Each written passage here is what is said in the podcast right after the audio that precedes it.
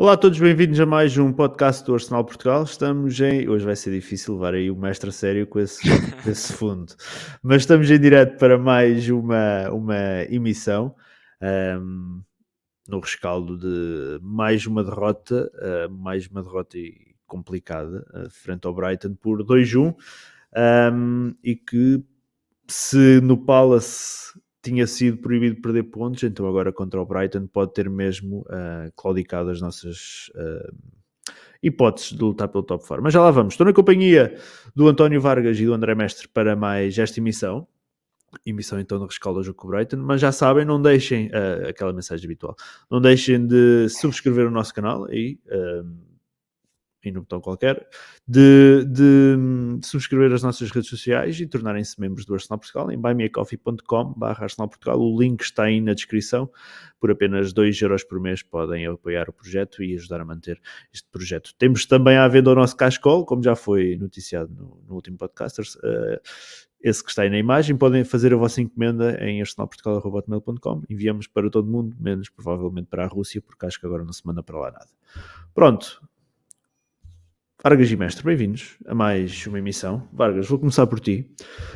Um, derrota por 2-1 uh, frente uh, ao Brighton.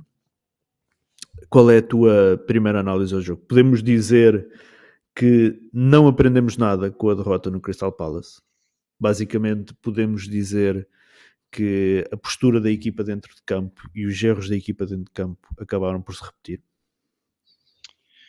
Sim, não, acho que ao contrário do Palace, esta, esta derrota não vem necessariamente de erros individuais, apesar do primeiro gol ser um erro tremendo do Chaka. Não sei porque é que ele achou que podia fazer pressão alta, tanto a defesa esquerda, se calhar esqueceu-se que não estava a jogar a meio campo e, e abriu aquele buraco. Um, mas acho que o desempenho na segunda parte do Palace deu a ideia errada ao Arteta de que o Chaka, a defesa esquerda, funcionava e de que uh, a tática que ele uh, quis para o Brighton iria funcionar com, com falso defesa esquerda, etc.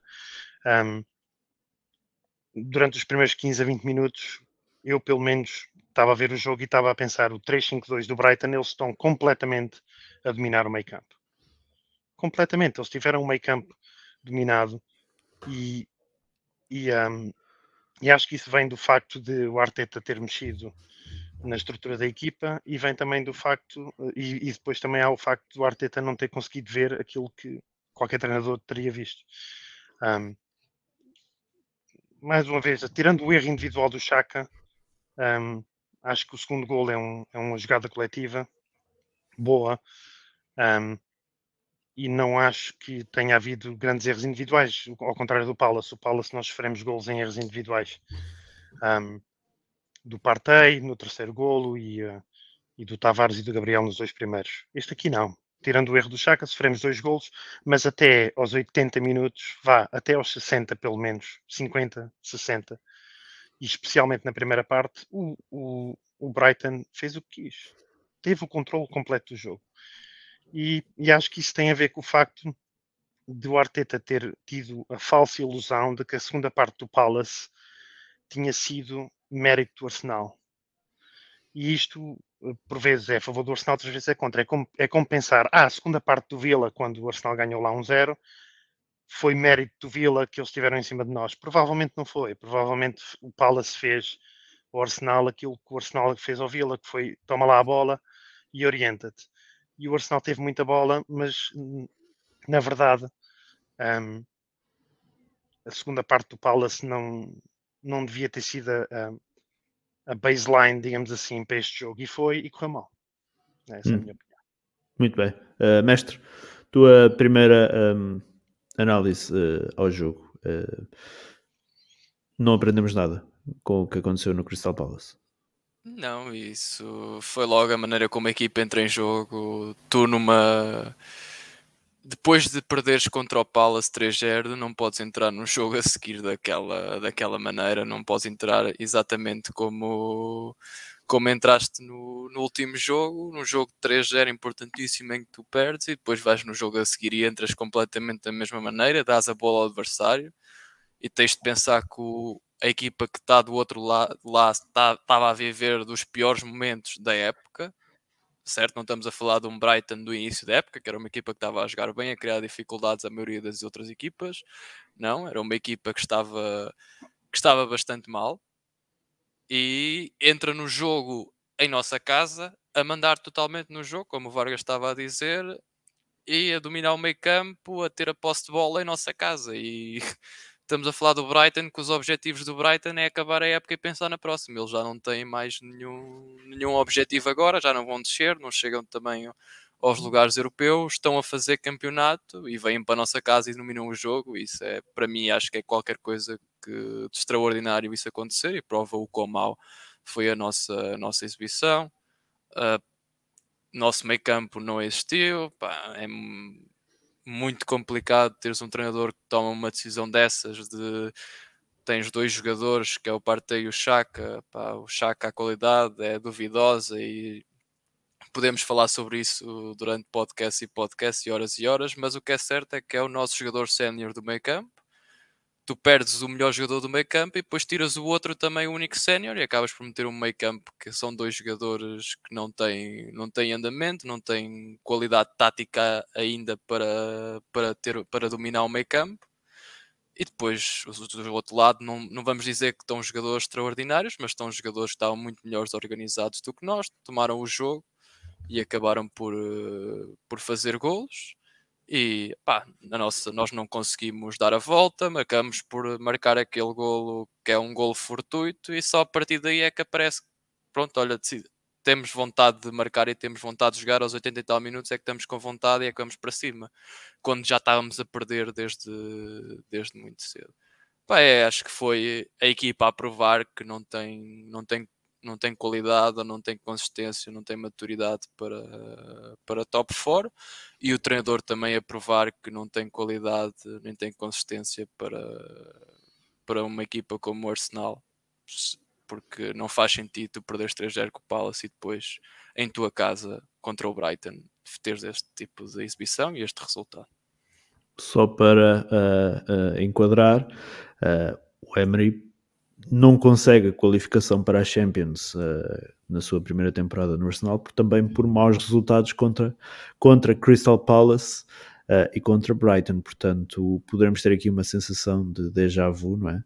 Uh, naquilo que, que, que, está a ser esta temporada. Ter o top 4 nas mãos, até que andámos com jogos em atraso e depois, se calhar, contra aqueles que poderíamos Uh, menos esperar uh, ter derrotas, ter derrotas. Uh, assim, o, o Filipe diz aqui que Vargas, estou preocupado contigo, este, estás com idade avançada e não vale a pena sofrer nesta velhice. e devido a feliz amigo, sempre essa. Quer responder ao Filipe? Obrigado. Não, sabes que esta barba branca é do. É, é desde que o Arteta chegou. Eu tinha, eu tinha cabelo e tinha a barba toda tinha a barba toda, toda castanha, preta, antes do Arteta, por isso. Vamos lá ver, pode ser que quando ele sair a coisa melhor. Muito bem. Um, assim, o jogo com o, o Palace, o grande, o grande tema foi a lateral esquerda e basicamente para este jogo com o Brighton um, não mudou. Uh, a lateral esquerda voltou a ser, se calhar, o ponto uh, em maior destaque e vamos, e vamos já falar disso, mestre. Uh, esta era uma das grandes dúvidas para este jogo. Quem é que quem é que iria ocupar o lugar depois de, daquela má exibição do Nuno Tavares no jogo de segunda-feira? A escolha recaiu em Chaka. tu já, já falaste um pouco disso agora aí na tua primeira análise, mas queres aprofundar? Um, o que é que achaste da, da, da, decisão, não só de colocar o Chaka como lateral esquerdo, uh, outro feeling de, de déjà vu, não foi o único as derrotas com o Crystal Palace e o Brighton, houve mais, uh, mas também o facto de não tendo, tendo apenas um lateral esquerdo, esse lateral esquerdo ter sido relegado para o banco. A própria mensagem que passa para o, para o, para o jogador. Sim, é claramente uh, do treinador. Pá, não, pode, não podemos dizer que o Tavares impressionou, não é? Nem que toda a gente está aqui, se calhar, tanto do lado lá como nós, não, não acha que o Tavares tem qualidade para jogar no, no Arsenal, mas houve alguém que o contratou e achou que ele tinha, não é? E, pá, e estar a adaptar um médio quando nós estamos com. Nós precisamos de médios, não é? Uma coisa era tu até adaptares o Chaka, mas pronto, pá, o Chaka não joga no meio campo, não é? Porque temos lá um parte outro gajo muito bom. Ah, pá, e o Chaka não joga no meio campo, mas é um bom jogador e nós vamos testá-lo a, a, lateral esquerdo, não é? Mas no meio campo está bom porque tem bons jogadores. Agora tu tiraste, tiraste, tiraste o teu meio campo, não é? Destruíste o teu meio campo e meteste um gajo que é dos mais experientes do plantel a lateral, quando tens, na verdade, um lateral esquerdo no banco, que já fez alguns jogos pela equipa, e quando já testaste também o teu lateral direito, o Cedric, que não vamos dizer que quando jogou o lateral esquerdo não teve, não foi espetacular, mas não esteve mal e é um jogador que, que consegue cumprir e já tinhas o Tomiyasu não sei em condições no banco, mas podias sempre meter o Ben White na direita, o Holding no, meio, no, no, no central. Quando, no último podcast que eu disse é que gostava que fosse o Cedric a ir para o, para o lado esquerdo, porque é um lateral e é um jogador que consegue cumprir, seria, teria sido sempre a melhor opção. Pá, entre o Nuno Tavares eu não vou dizer que, que quero o Nuno Tavares, porque eu não quero que o Nuno Tavares seja o nosso, o nosso lateral, mas entre ter um meio campo com o Lokonga que eu não acho que neste momento pode ser titular no Arsenal e entre estar lá o Chaka, pá, prefiro meter o Tavares na lateral e o Chaka ir para o, ir para o meio campo, sendo que o Lokonga eu preferia sempre meter o El Nani porque o El Nani é um jogador que não sendo muito bom, é um jogador que já tem experiência e acho que neste jogo era preciso jogadores como ele para, para assumir um bocadinho aquilo que era a liderança da equipa. Hum, já estás a pegar em alguns pontos que, que, vamos falar mais à frente. Vargas, como é que viste uh, não só este relegar do Tavares para o banco, uh, bem como uh, a escolha do, do, do Chaka para fazer a posição? Ah, o, o, relegar do Tavares, para nós que conhecemos a Liga Portuguesa, é normal. Ele, desde, desde que ele veio, que pá, é senso comum em quem vê a Liga Portuguesa regularmente que ele não, não joga nada, man, não vale um caralho, man. Não, é mediano, abaixo de mediano. E até os adeptos do Arsenal deviam saber isso, porque o gajo entrou para segurar o 2-2 contra o Arsenal na Liga Europa e conseguiu ser ele a fazer merda que deu 3-2 ao Arsenal na altura. Se calhar por isso é que o comprou. Decidido para pagar um favor. Mas para mim o problema não é esse. O problema é que tu pegas num, num médio mediano, que é o Chaka, e pões fora de posição, mais uma vez por causa de, de, de uma ideia lunática de que isso funcionou na segunda parte contra o Palace, só porque tivemos mais bola, porque o Palace é uma equipa que tem metade do nosso orçamento e que estava a ganhar 2-0 e que ainda marcou um terceiro, mas pronto, mas que nos deu bola. E, um, e ele pega, tira um médio mediano um, e mete outro médio mediano, que é o Lokonga, que tem sido mediano. Ele faz uns bons passos longos, mas ele tem sido muito mediano e depois adapta o Odegaard a 8. Às vezes aquilo ficava sem saber se era o Odegaard, se era o Smith que estava ali, ou seja, ele completamente destrói o meio campo. Eu acho que, se tu olhares bem, tirando o erro do primeiro golo, uh, o, problema do Arsenal não foi o lado esquerdo da defesa, foi o meio campo. Como eu estava a dizer, e o mestre estava a concordar, tu vês os primeiros 25 minutos daquele jogo e pensas assim: nós não temos meio campo só da Brighton, quer dizer, não era uma coisa de eles quase que terem marcado 5 gols nos primeiros 25 minutos, mas eles tinham o domínio do jogo. O que num, num jogo em casa contra o Brighton, que é provavelmente dos jogos mais fáceis que tens até ao fim da época, pá, o Brighton é que parecia a equipa que estava a lutar pelo top 4. Mas um, lá está, não é que o Chaka fosse um grande jogador no meio campo, mas provavelmente ia fazer mais do que o Lokonga, porque tem mais minutos. E ele colocou é o jogador que lhe deu que, que deu ao Brighton um 1-0, porque foi um erro do Chaka. Para mim, aquele é um erro brutal do Chaka. Não percebo porque é que ele, porque é que ele subiu e deixou aquilo, o lado dele aberto. E nestes jogos, estar 1-0 ou estar 0-0 é como aquele gol anulado ao Martinelli, que se fosse para intervalo 1 a 1 ou se fosse para intervalo 0 a 0, a história seria completamente diferente. Mas acho que, no geral, o grande problema do Arsenal teve no meio campo. E teve no meio campo porque o Lokonga, pá, infelizmente, para já, é muito fraco. E, e o Odegaard não joga bem a 10 e não joga bem a 8. Um, mas especialmente a 8, sempre lhe dás o benefício da dúvida porque ele está fora de posição. Portanto, acho que o, toda a estrutura da equipa estava mal montada. E para mim hum. o grande problema foi o meio campo. Não foi necessariamente a defesa esquerda, apesar de ter sido por aí que, que sofremos o primeiro gol. Hum, muito bem. Nós, nós já vamos regressar ao lado esquerdo da defesa, mas visto que já estamos aí a focar até no meio campo, uh, uh, Vargas. um, tendo em conta que, que o Chaka, correndo bem ou não, uh, foi a opção para, para a lateral esquerda, o Lokonga acabou por ser a referência do meio campo defensivo. Ele que também, na realidade, tem poucos minutos uh, depois daquele início de temporada em que, em que até jogou mais, mas que agora até tem, até tem tido poucos minutos, ou pouco tem jogado. Um, isto, lá está, levou a que o Brighton pudesse explorar, uh, se calhar até um pouco a inexperiência do, do, do Lokonga. Mas achas que em vez de.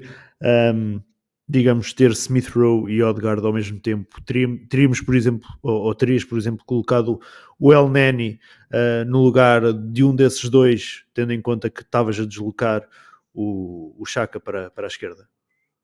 Eu punho o El Neni no lugar do Odegaard. Aliás, eu punho o Gunnar Sauros no lugar do Odegaard. não, eu acho que, agora fora de brincadeira, acho que sim. Eu não gosto do El Neni e lá está. Graças a um janeiro horrível, em que a nossa melhor contratação foi o Salários Poupados, um, que veio para esse, esse número 9. Sim. Eh, nós estamos aqui a discutir eh, um plantel que é fraco e curto. Fraco uhum. e curto. Um, mas provavelmente punho o El Neni, porque nem Smith Rowe, nem, nem uh, Odegaard conseguem jogar bem naquela posição, a não ser que tenhas a jogar contra um, sei lá, contra um Norwich e o Brighton eh, tem um meio campo interessante, tem um dos melhores centrocampistas, na minha opinião, da liga. Quer dizer, não é um não é world class, mas o Bissouma é um bom jogador. Eles têm um meio campo interessante, jogaram com três no miolo. Uh, e nós jogamos com um, um 10 adaptado e com um miúdo que é muito verde. Um, se tu reparares no primeiro golo, e, e, a única parte positiva deste jogo é que a defesa não fez merda, na minha opinião, tirando o Chaka naquele lance. Mas no primeiro gol, os centrais vão com os avançados e o gajo que marca gol está sozinho, man. Eu não sei onde é que estava o Lokonga, não fui, não fui rever, mas onde é que está o nosso médio defensivo ali? Pois eu tenho o gajo que marcou o gol está sozinho porque o outro é inteligente, faz o centro para trás, os defesas vão com os avançados. É normal, é assim. O futebol funciona, os avançados levam os defesas e aparece um gajo por trás que está completamente sozinho, man está Sim. completamente sozinho. Portanto, eu acho que, volto a dizer, o problema foi no meio campo. Um, eu nunca teria jogado com o Lokonga naquela posição 6, especialmente porque o gajo que estava ao lado dele um, não era um 8. E acho que foi por aí que a gente perdeu. Hum. Mestre, terias ido de El Neni? E achas que um, da mesma forma que o Tavares uh, vou dizer assim, foi queimado no jogo com o Palace e que por isso acabou uh, queimado pelo Arteta e acabou por ser relegado para o banco. Achas que o mesmo pode vir a acontecer com o Lokonga, tendo em conta a má exibição? Não pela falta de opções. Hum. Agora, para mim, não faz sentido o Lokonga passar à frente do El Neni. Para mim, não faz, não faz sentido. O Lokonga, todos os jogos, pá, no, fez um, dois jogos em que pareceu naqueles, naqueles jogos iniciais em que pareceu que, era, que até era bom jogador. Pá, mas jogos a sérios, jogos de liga, pá, ele está ligado a todos os jogos, estava ligado a, a, um golo, a um golo adversário. Pá, e tu tens no El Neni, principalmente, não tens um grande jogador, mas tens um jogador com cultura tática que já joga há muito tempo, sabe o que é que tem que fazer e é um jogador certo naquilo que faz, pá, não é especial, não é um jogador especial, mas é certo naquilo que faz. E tu numa equipa onde tens, tu no meio campo, o Lokonga e o Odegaard, é um meio campo que tem zero cultura tática. O Odegaard não sabe definir zonas de pressão, o Odegaard joga um bocadinho à maluca quando está quando está a pressionar, estava a pressionar completamente fora de posição, depois estava o meio campo todo aberto. E o Lokonga também ainda é um bocadinho verde nesse aspecto, então tens ali o resto da equipa não tem jogadores com cultura tática que saibam ensinar os outros, nem tens, pelos vistos, um treinador que consegue incutir isso nos jogadores mais jovens, depois tens uma equipa completamente desorganizada. Enquanto se tu tivesse um jogador como o El Nene e o Chaka que tenham falta de qualidade, não têm falta de cultura tática porque já fazem isto há muitos anos, têm, passaram por muitos treinadores e passaram por muitas com, altas competições, por isso sabem o que é que têm de fazer e o que é que não há de fazer. Por isso, para mim, com a, com a quantidade de inexperiência que tu já tens na, na, na frente e atrás, pá, ir sempre com o jogador mais experiente do banco, para mim era uma, algo bastante, bastante óbvio. Como dizia a Bianca, o El Neni não está nos planos do Arteta. Achas que o facto, por exemplo, do El Neni estar em final de contrato... se não está, já devia ter saído há muito tempo. Agora, temos dito que é sempre um jogador importante, e é um jogador importante para o plantel, para ser uma opção. Mas então, se, ne, se, neste, se ele, nestes momentos não é opção, que é quando precisamos dele porque não temos mais ninguém, se ele não é opção, então para que é que andamos a, a ficar com o El Neni? Se ele nunca é opção, tinha ido como os outros que saíram. E o El Neni, se calhar, até tinha saído por dinheiro. Não, eu, eu falo isto porque o Lokonga uh, pode ser visto pelo Arteta como uma perspectiva de futuro e o El Neni é aquele que vai sair no final da temporada e por isso podia haver aquela tal aposta do Arteta naquele que vai ser a sua aposta de futuro, ou pode vir a ser uma aposta de futuro, aquele que vai ser a continuidade na próxima temporada, algo que o El Neni uh, não será. Não faz sentido quando estás a, a lutar. Se estiveres a, a meio da tabela e a pensar na próxima época, como o Brighton está, vou meter aqui o Caicedo, vou meter o meu Epo no meio campo, vou ver o que é que eles dão, que nós já estamos a pensar na próxima temporada, já, já cumprimos os objetivos.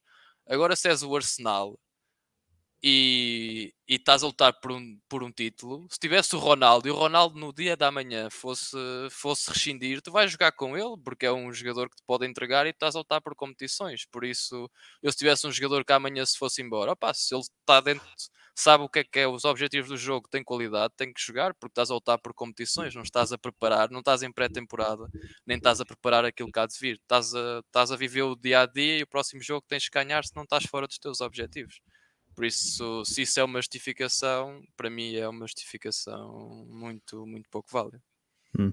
Uh, Vargas, uh, aqui o João Marcos pergunta no Twitter um, se uh, não, é, não, não acaba por ser injusto criticar o Lokonga, tendo em conta que ele entrou numa equipa que já estava desfalcada e que também já estava adaptada. Se, se, se, é, se, é, se é assim fácil logo criticar o Lokonga por isso. Não, não é injusto. Também não, não vale a pena crucificar o miúdo, mas não é injusto. Ele não está pronto para jogar no Arsenal. E repara, uh, a gente não pode ter um, um peso para o Tavares, que hum. nos entalou com o Everton, entalou-nos com o Liverpool. Com o Forest. Uh, com o Forest, quem nos entalou foi o Lokonga. A, machadada final foi do Lokonga, era isso que eu ia dizer. Mas o, com o Forest é o, o Tavares que sai aos 35 minutos. Ele sai aos 35 porque estava a jogar mal. Mas quem, quem entregou o jogo. Estava a ser humilhado, estava a ser humilhado por um Quem entregou o jogo foi o Lokonga. E eu acho que isto. Um, o Lokonga, tirando aqueles jogos de início da época, que ele fez ali umas boas exibições e tal, e um, ele tem sido muito fraco, pá. Ele precisa eventualmente de um empréstimo, ele fisicamente é horrível, é muito fraco, deixa-se dominar. Um, ele faz bons passos longos, de vez em quando vês um passo longo bom dele, mas pá, não, para já ainda não, ou talvez precise de um empréstimo. E a gente não pode ter um, um peso. Pá, porque é que não jogou El Nani, por exemplo? Eu acho que isto tem um bocado a ver com a bipolaridade. O, o Arteta tem muito mais tolerância ao fracasso de alguns jogadores do que de outros. Há jogadores que fazem uma merda, nunca mais jogam e há outros que fazem merda semanas e semanas a fio e jogam sempre. O Odegaard é um bom exemplo. O Odegaard teve alguns bons jogos, mas também teve uma série de jogos horríveis e o Smith Rowe nunca, nunca lhe agarrou o lugar. Cada vez que o Smith Rowe joga é extremo, tirando, tirando agora com, com o Brighton.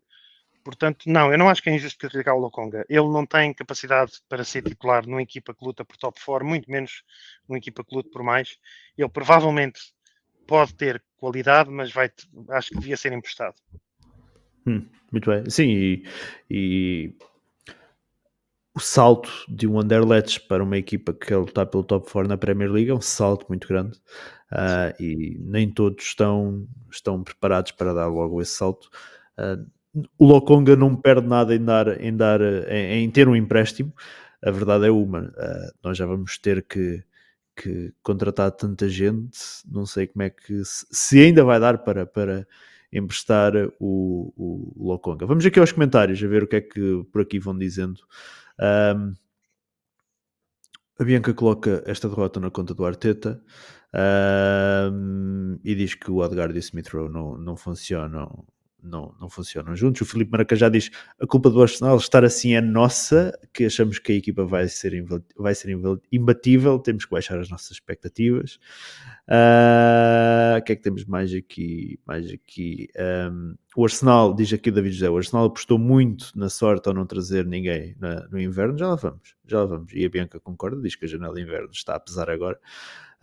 Um, que é que tem? Aqui o Filipe Freitas diz: uh, à parte dos titulares lesionados e do golo mal anulado, uh, e já vamos ver se o golo é mal anulado ou não, uh, a derrota é simples de explicar. Um, invenções do Arteta na baliza, Chaka lateral esquerdo, Lokong e Odegaard fora de posição. Diz ainda: dois, o Brighton faz três remates à baliza e marca dois golos. O que é que o guarda-redes está lá a fazer? Uh, parece um boneco a tirar tempo uh, a culpar a defesa quando a bola entra. No 0-2, a bola é defensável, mas entrou. Vocês concordam com estas críticas ao, ao Ramsdale neste, neste jogo? Mais ou menos. Eu acho que o Ramsdale caiu do pedestral. Não quer dizer que, que seja ele o culpado por, pelas derrotas, não, não acho que, que, seja e ainda acho que está a fazer uma época bastante boa. Mas eu acho que, para mim, na minha opinião, neste momento, ele está um, ao nível do Leno talvez um bocadinho acima, mas que não justifica, não justificou especialmente como aquilo que tu dizes, que nós precisamos de contratar para tantos sítios diferentes, né? Tudo bem, ele agora já está contratado, já está, já está. Mas não justificou. No verão passado também, também precisávamos, não, não, não é só no próximo verão. No, sim, no, sim, exatamente. Não justificou, para mim não justificou o investimento. Aliás, nós gastamos mais de 100 milhões na defesa e a defesa este ano vai ser pior do que foi o ano passado, a nível de gols sofridos. Hum. Um, mas, uh, pá, acho que o Ramos dele uh, teve ali uma série de jogos bons em que fez umas defesas fantásticas e tal, e puseram-no a um nível que ele não tem, ainda pelo menos. E daí perceber a crítica, mas não acho que ele tenha não acho que ele tenha grande culpa nos golos. Hum. Talvez Mestre. o segundo, mas havia muitas, muitas pernas pela frente.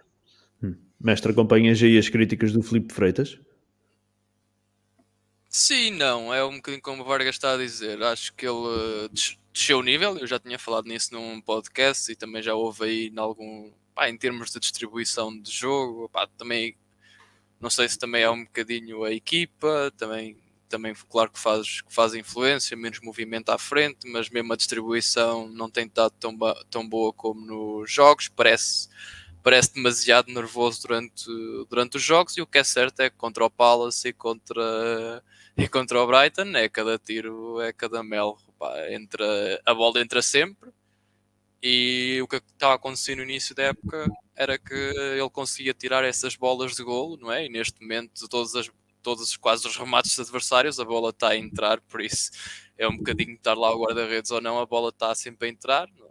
Algumas provavelmente ele conseguia, ele conseguia fazer melhor, mas não acho que seja, ou seja, que tenha se tu possas olhar para os gols e opá, isto é um frango, isto é sem ser aquele, aquele do Jota, esse para mim é claramente mau, mas de resto acho que não, não se pode assim dizer que ele teve muito mal em, em nenhum lance. Hum, muito bem. Continuando aqui no, no, nos comentários, o Paulo César Cabral, nosso membro no Brasil, diz que questiona uh, se Sambi Smith, uh, Smith Rowe e Odegaard, uh, como é que vai dar certo o meio campo destes numa competição como a Premier League. Marcelo Ferreira, uh, Chaka nunca poderia jogar a defesa esquerda, Odegaard e Smith Rowe não sabem jogar como 8, jogam como se fossem 2, número 10. Gostei de ver o Martinelli a defesa esquerda e o Smith Rowe a extremo. Um, o que é que temos mais para aqui? O que é que temos mais para aqui? Uh, o Paulo César Cabral diz ainda que o Sambi é muito uh, juvenil, o Ruben Alves, uh, eu deixei nos elogios ao André Mestre. O Marcelo Higina que se o Partey não estiver disponível, nós não temos outro trinco eficaz defensivamente, temos que jogar com três centrais, centrais uh, neste caso, o Ruben diz ainda que uh, ver esta equipa jogar faz-me ter saudade de jogadores como Shamak e Skilachi. Muito bem, continuando, e vamos regressar aí à, à lateral esquerda. Uh, mestre, o uh, espero estar a dizer bem isto, o Klinsmann Nienkotter, qualquer coisa assim. Uh, como desculpa, que é isso? Se, se, se isso é um lugar, isso é uma pessoa, uma, é uma, uma tática. Pessoa uma pessoa questionou no Facebook se não seria preferível ter sacrificado o Saka uh, na lateral esquerda e deixar o Chaka no meio campo, visto que, que o Sambi uh, foi o que foi. Era uma hipótese para ti, colocar o, o Saka uh, lateral esquerdo, uma posição onde ele surgiu na equipa principal. Sim, era aquilo que tínhamos, que tínhamos falado no podcast, no último podcast era a minha opinião é claro que podia ser uma opção era mais perder aquilo que ele que ele dá na frente em detrimento de vir para trás. Ou seja se entrasse o PP talvez talvez pudesse conseguir podíamos fazer esse trade-off não é? Porque entrando para ali o PP pronto é um jogador atacante e que ia criar perigo mas mais o meu, o meu problema, tirando o Saka da frente, é que acho que ele é sempre um jogador que consegue criar, uh, criar bastantes oportunidades de, de golo, faz a movimentação e cria perigo. É mais tirar um jogador que está a render à frente para uma posição, mas claro que entre ele e o Chaka acho que não há, não há discussão, acho que seria sempre melhor o, o Saka. Acho que isso, isso já foi visível e está aprovado dentro, dentro de campo várias vezes. Hum. Vargas, tinhas uh, abdicado daquilo que o Saka pode oferecer ofensivamente para o colocar na, na lateral esquerda? Não. Não, até porque ele não é um grande lateral esquerdo. Né? Acho que este perder mais do que ganhar. Havia outras opções para colocar a lateral esquerdo. A começar por não comprar um lateral esquerdo de merda no verão, mas essa aí já não, já não pode acontecer. Mas não, não tinha posto o saco a lateral esquerdo. Só um, provavelmente teria posto o Saka extremo esquerdo um, para ser um jogador que desse mais apoio ao outro lateral esquerdo, como o Cedric ou até o, o Rob Holding, ou eventualmente, se jogando com três centrais, um, poderia pôr o Saka a fazer a, a aula toda, mas assim a lateral esquerdo num, num 4-3-3 não. Hum. Perdes demais. Eu teria ido, como tem aqui o, o Paulo César Cabral, de White na lateral direita, Holding, Gabriel e o Cedric, e o na esquerda. Teria sido uh, Sim, a também minha, era a minha, também a minha opção. Para opção. Se não houvesse, se o Tomiyasu não estivesse disponível, apesar de ter estado no banco, por isso, pelo menos para jogar, devia conseguir. Uh, não, sei se ele, não sei se ele vai conseguir, até porque eu acho que ele não vai jogar sábado ainda contra o Southampton pelo que consta, mas... Mas ele não está no banco? Opa, mas estar no banco é uma coisa. Tu, tu viste o nosso banco? Está bem, mas então pá, eu vou para Londres e sento-me no banco, cara. Já me sentei lá, já me sentei lá e vi que era bom, pá. Entre ele e eu, se é para não jogar, mais vale estar lá eu, não é? Bate mais palmas.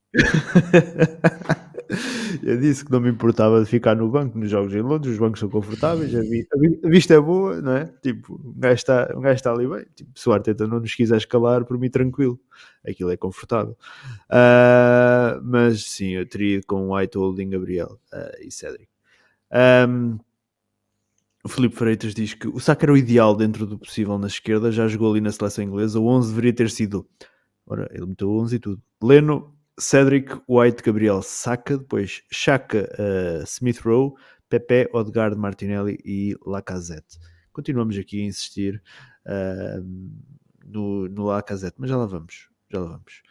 Um, finalmente, se calhar para fecharmos uh, esta história do, do, do, lateral esquerdo, Vargas, uh, a entrada do, do a entrada, desculpa, uh, o facto do Chaka ter ido para o lateral esquerdo uh, pode-se dever também ao facto de Martinelli ter sido titular. Ele normalmente é um jogador uh, que desce e ajuda muito no trabalho defensivo, às vezes queima-se à conta disso. Uh, mas achas que o Arteta tentou jogar com isso? O facto do Chaka poder ter ali um, um pouco de apoio do Martinelli na, naquilo que era o trabalho defensivo? Talvez. Eu acho que o Arteta subestimou o poder ofensivo do Brighton, que não é grande coisa, mas foi o suficiente para, para marcar dois golos. Um, e por isso pôs ali o Chaka, como tu pões quando estás a perder um zero e tens que, tens que negligenciar um bocado a defesa para ver se, para ver se dá mais no ataque, mas o, o problema foi que depois enfraqueceu o meio campo. Mas talvez, quer dizer, o Martinelli um, ali tem que ver diretamente com o poder ofensivo do defesa direito. Defesa direito, não, do, do faz a ala direita do Brighton. E um, não me lembro do nome do, do gajo que jogou, mas acho, eu acho que ele nem sequer era titular. Um, portanto, acho que não foi muito por aí. Um, normalmente tu pões um, um extremo que, com mais capacidade defensiva uh, quando tu queres segurar mais o lateral do adversário. No caso do Brighton, não, não me parece que tenha sido esse o caso. Hum, muito bem. Um, que, é que diz aqui mais os comentários? Diz o Mateus Barbosa: Na minha opinião, deveria manter o Tavares na lateral esquerda, mesmo ele sendo ruim. Porém, perdemos mais sem chaca no meio porque não tivemos transição para o ataque com ele na lateral. Já foi um pouco do que falámos aqui. Uh, e o Arteta BR diz: Tim Vargas tem like, come on you Gunners. Uh, muito bem. Um, continuando. Um, para fechar, agora de vez. Uh, mestre, sabemos que o próximo mercado de verão teremos que. Eu sei, já, já. Teremos que ir buscar avançados, principalmente, mas temos, temos que nos conformar que laterais também terão que ser uma, uma prioridade, digamos assim. O que é que não será uma prioridade uh, no próximo verão? Mas uh, alguém para substituir o Tavares, porque o Tavares uh, não calça, e eventualmente um substituto para o Tomiaso. Não sei se, só se o Cédric continuará a ser a opção, porque isto, o Tomiaso meu Deus, uh, até pode ter custado 8 milhões, mas o homem, primeiro que joga. Vamos, vamos ver, acho que isso vai depender muito daquilo que são os objetivos da equipa. Uh, se tiveres uma equipa para jogar Champions, acho que claramente vais ter que mudar muita coisa. Se for uma equipa para, para jogar Liga Europa ou não jogar, não é? Ou jogar Conference League, não, pá, se calhar alguns de investimento nessas posições poderá não se, não se justificar. Pá, acho que vai depender de como é que, aquilo, como é que o Arsenal se classificar no final da época e depois de quais foram, quais foram os objetivos da, da equipa. Se fizeres top 4, o objetivo do próximo ano é que é atacar o título, é ficar mais próximo, é fazer outra vez top 4, é atacar a Champions. Acho que dependendo também desse tipo de objetivos, acho que as, as contratações têm também de estar associadas com, com os objetivos. Mas neste momento o que tu tens bem patente é que o Nuno Tavares não tem qualidade para, para jogar a titular no Arsenal. O Tierney não tem capacidade física para fazer uma época inteira. Tem qualidade, mas não tem, não, não tem físico, não é? O, o Tomiyasu também parece não ter capacidade física para fazer uma época inteira. E o Cedric tem capacidade física, mas falta alguma qualidade para, para ser titular no Arsenal. Por isso tens aí muitas dúvidas, mas há outras coisas. Isto são jogadores que tu tens, e há outro sítio em que tu não tens jogadores. E primeiro acho que tens de ir a reforçar onde tu não tens mesmo jogadores. E, e será sempre o ataque, deverá ser sempre a prioridade. Hum. Uh, o Cedric, eu acho que o Cedric seria uma boa opção, não, não vou dizer uma excelente opção, mas seria uma boa opção de um clube que está ali uh, a tentar entrar nos lugares europeus. Não, não acho que seria um mau jogador para esse tipo de clube, para um, jogador, para um clube que quer atacar um top 4, estar na Champions na próxima temporada, não, não, pode, não pode ter o Cedric como a opção, como uma segunda opção de um jogador que passa metade da temporada no estaleiro, como é o Tomiasso. Exatamente. Uh, Vargas, uh, uma eventual, vou dizer assim, substituição do Tavares na próxima temporada vai depender muito do top 4? Ou achas que tem que ser prioritário? Tem que ser prioritário, quer dizer, Tavares é um desastre. Um, acho que, acho que pá, no verão precisávamos realisticamente de contratar uns 10 jogadores. Isso para mim é que é, o grande problema é, é esse. Porque, um repara, 10 jogadores. Então, não é muito difícil, repara, tu temos 18 jogadores de campo no, no plantel principal. O Arteta diz que quer 22. Desses 18, 3 vão sair em fim de contrato, são 15. Logo aí tens 7. E nem sequer estás a falar de Tavares, nem de Cédrics, nem de ninguém. Logo aí tens 7 jogadores que tens que contratar para fazer os 22. E não estou a falar de guarda-redes também. Um, facilmente tu consegues encontrar três jogadores no, no, plantel. O Lokonga tem que ser emprestado, o Tavares não, não vale nada. Uh, o Chaka deve sair. E o Chaka deve sair. Pronto, tens aí os teus 10. E isso para mim é o grande problema, porque sabes, eu não estou muito. Ah, não vou dizer preocupado, porque eu gosto sempre, gostava de acabar em quarto lugar, mas eu não estou muito. A mim preocupa mais o Arsenal de 6 a 12 meses do que o Arsenal de 6 a 12 semanas. E eu não hum. vejo, não vejo uh, evolução. Não vejo que o Arteta e o Edu no verão consigam nos levar a um ponto em que para o ano não seja mais do mesmo. E isso para mim é um problema. Para mim é um problema grave.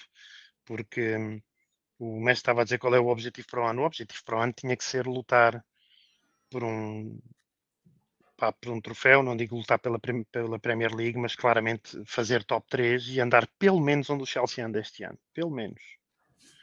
Ou seja, confortavelmente no top 3. Porque digas o que disser, a não uhum. ser que o Tottenham ganhe os jogos todos que faltam, o que eu devido, eh, o Chelsea está confortável no top 3 e está nas meias finais da FA Cup e, e amanhã vai jogar tudo ou nada na, na, Champions League. Pelo menos esse tipo de época. Pelo menos esse tipo de época seria o objetivo para o ano. E eu olho para o nosso plantel e penso, foda-se, nem pensar. Esse para mim é o grande problema.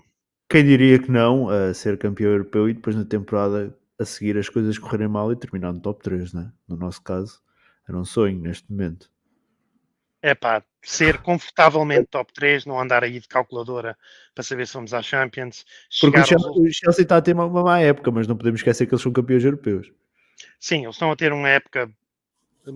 Até o jogo do Real Madrid, a época não era má. Agora está a ficar escuro, a coisa está a ficar preta.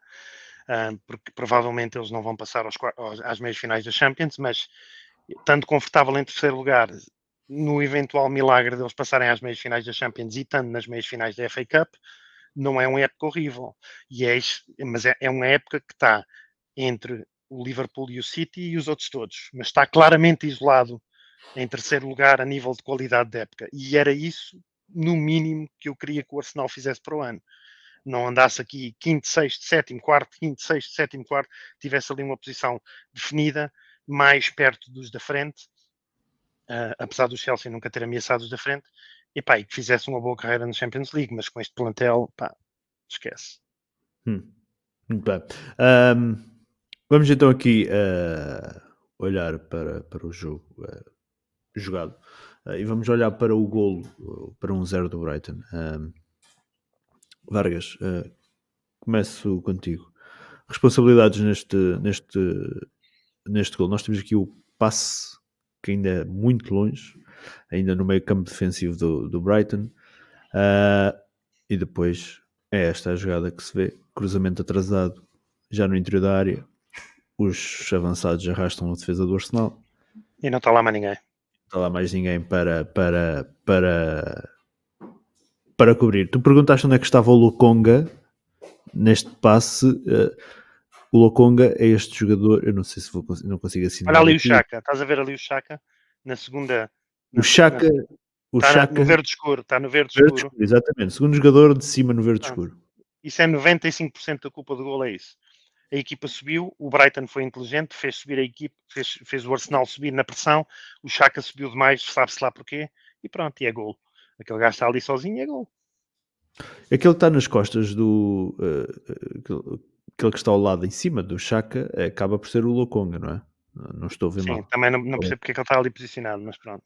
Podia estar hum. mais no meio, mas vá lá, pronto, o Chaka desequilibrou aquilo tudo e entretanto depois ficam, se tu vires o, o, o frame uh, na altura do remate, estão dois centrais, dois avançados e não está lá mais ninguém, né? estão lá os quatro defesas e isto aqui já é. Isto foi o remate que deu o golo. Isto é o remate que dá o golo. Eu aqui, eu aqui. Está eu, um para um, para um, para um e depois está um gajo sozinho.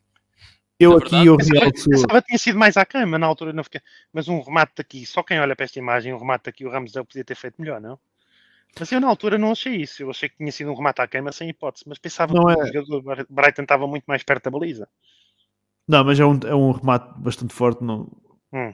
não era fácil para o Ramsdale. Eu, eu aqui, deste golo, ah, ah, e antes de pedir a, a ti quem é que digas, na tua opinião, quem foi os responsáveis, eu aqui eu realço duas coisas, que é, estão a ver aqueles dois jogadores no verde escuro? É o Shaq e o Smith Rowe. Sim. Eu só quero que vocês tenham noção da lentidão que eles tiveram a recuar. Eles muito, muito lentos.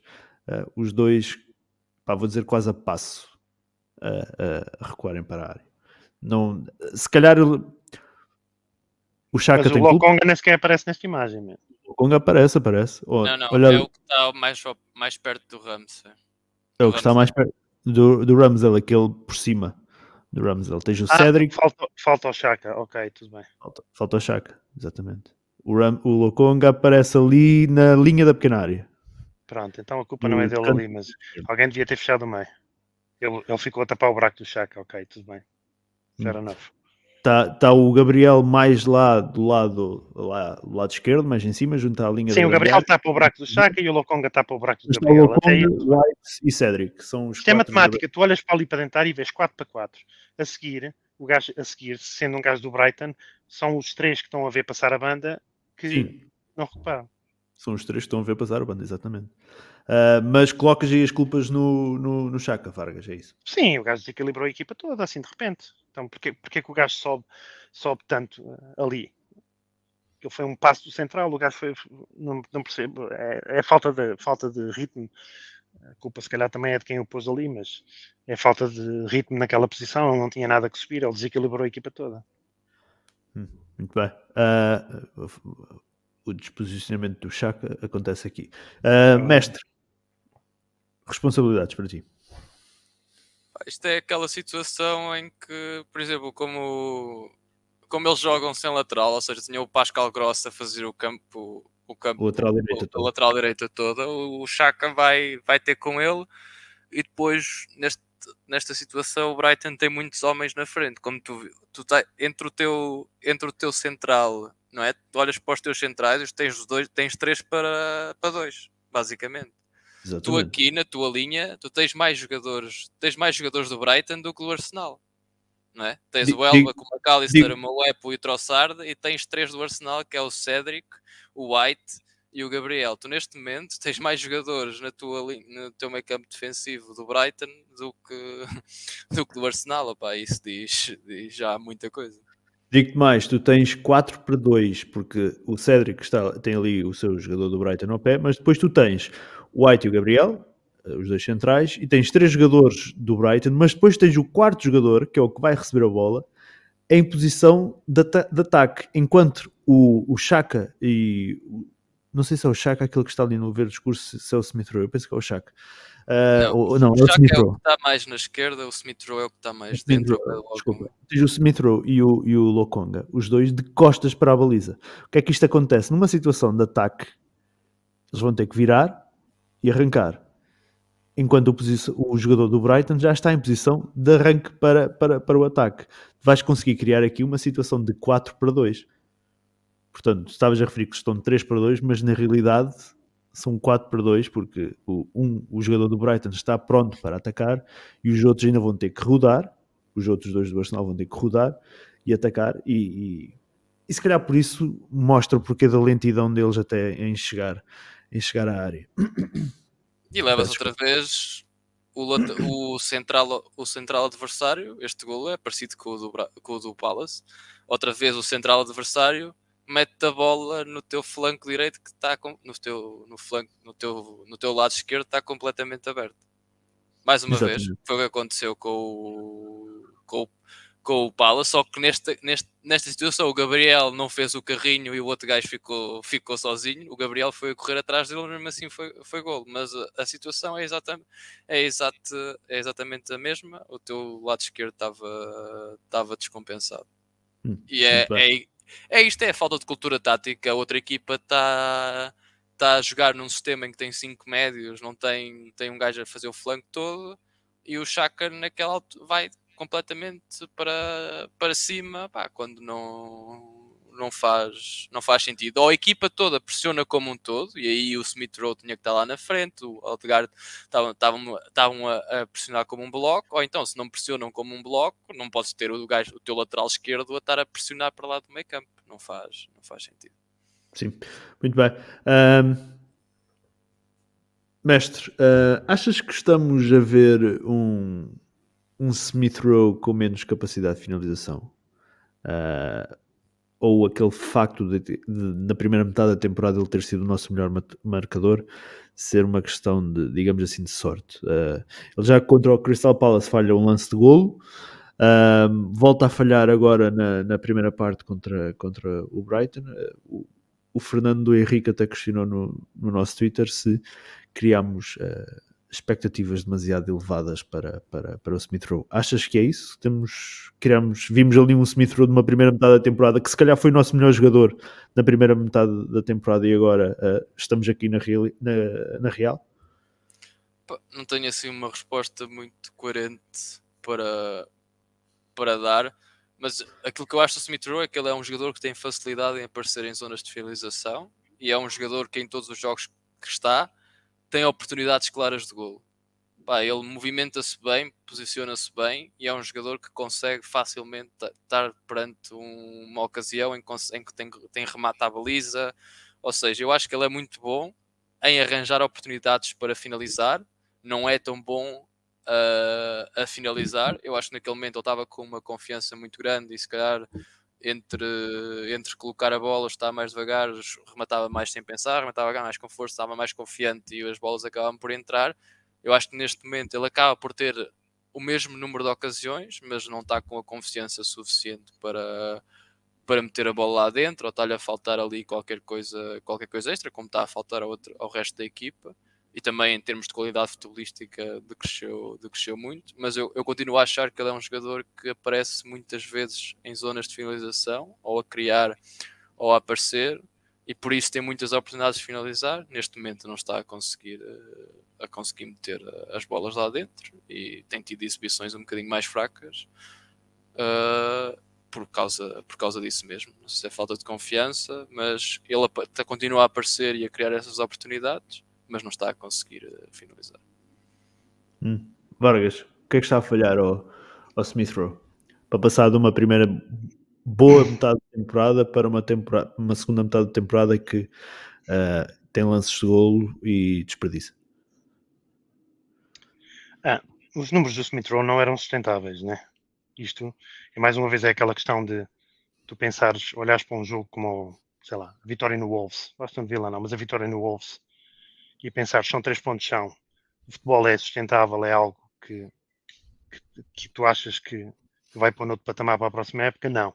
E o Smith Rowe, parecido. Primeiro, em parte, os números dele não eram sustentáveis, ele não é um jogador de, 20, de 18 gols por época, ele tinha 9 em dezembro, né? tinha 9. Uh, ah, ele não é um jogador de 18 gols por época.